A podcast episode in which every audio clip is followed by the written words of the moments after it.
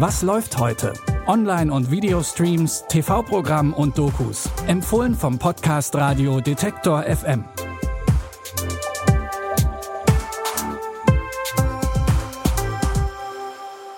Heute in unseren Streaming-Tipps für den 18. Juli das Ende der größten Party der Republik, das gefährlichste Rennen der Welt und eine verzwickte Liebe in Irland. Fangen wir an.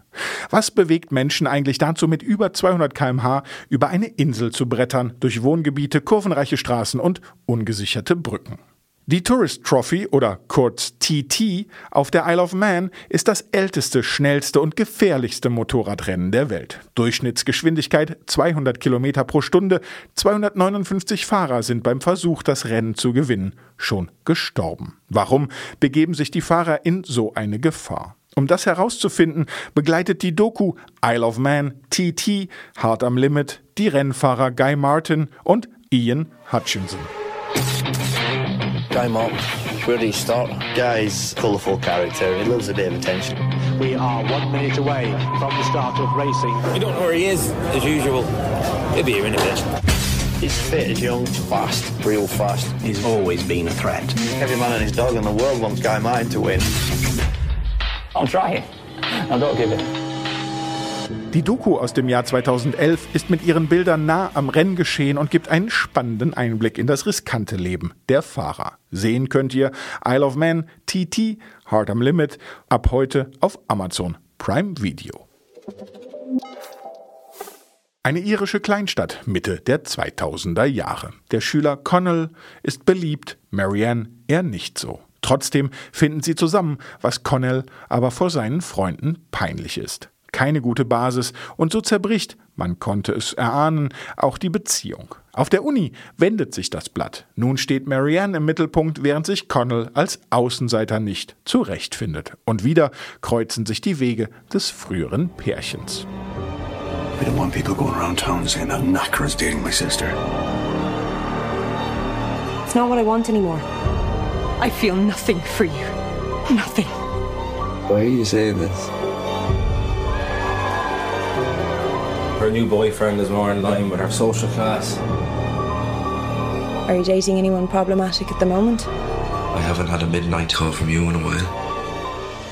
Eine junge Liebe mitten in der irischen Wirtschaftskrise. Die Serie Normal People basiert auf dem gleichnamigen Bestseller von Sally Rooney und fühlt den Traumata, Unsicherheiten und Ängsten der Millennial-Generation nach. Ob die Serienadaption gelungen ist, das könnt ihr auf dem Amazon-Channel Stars Play herausfinden.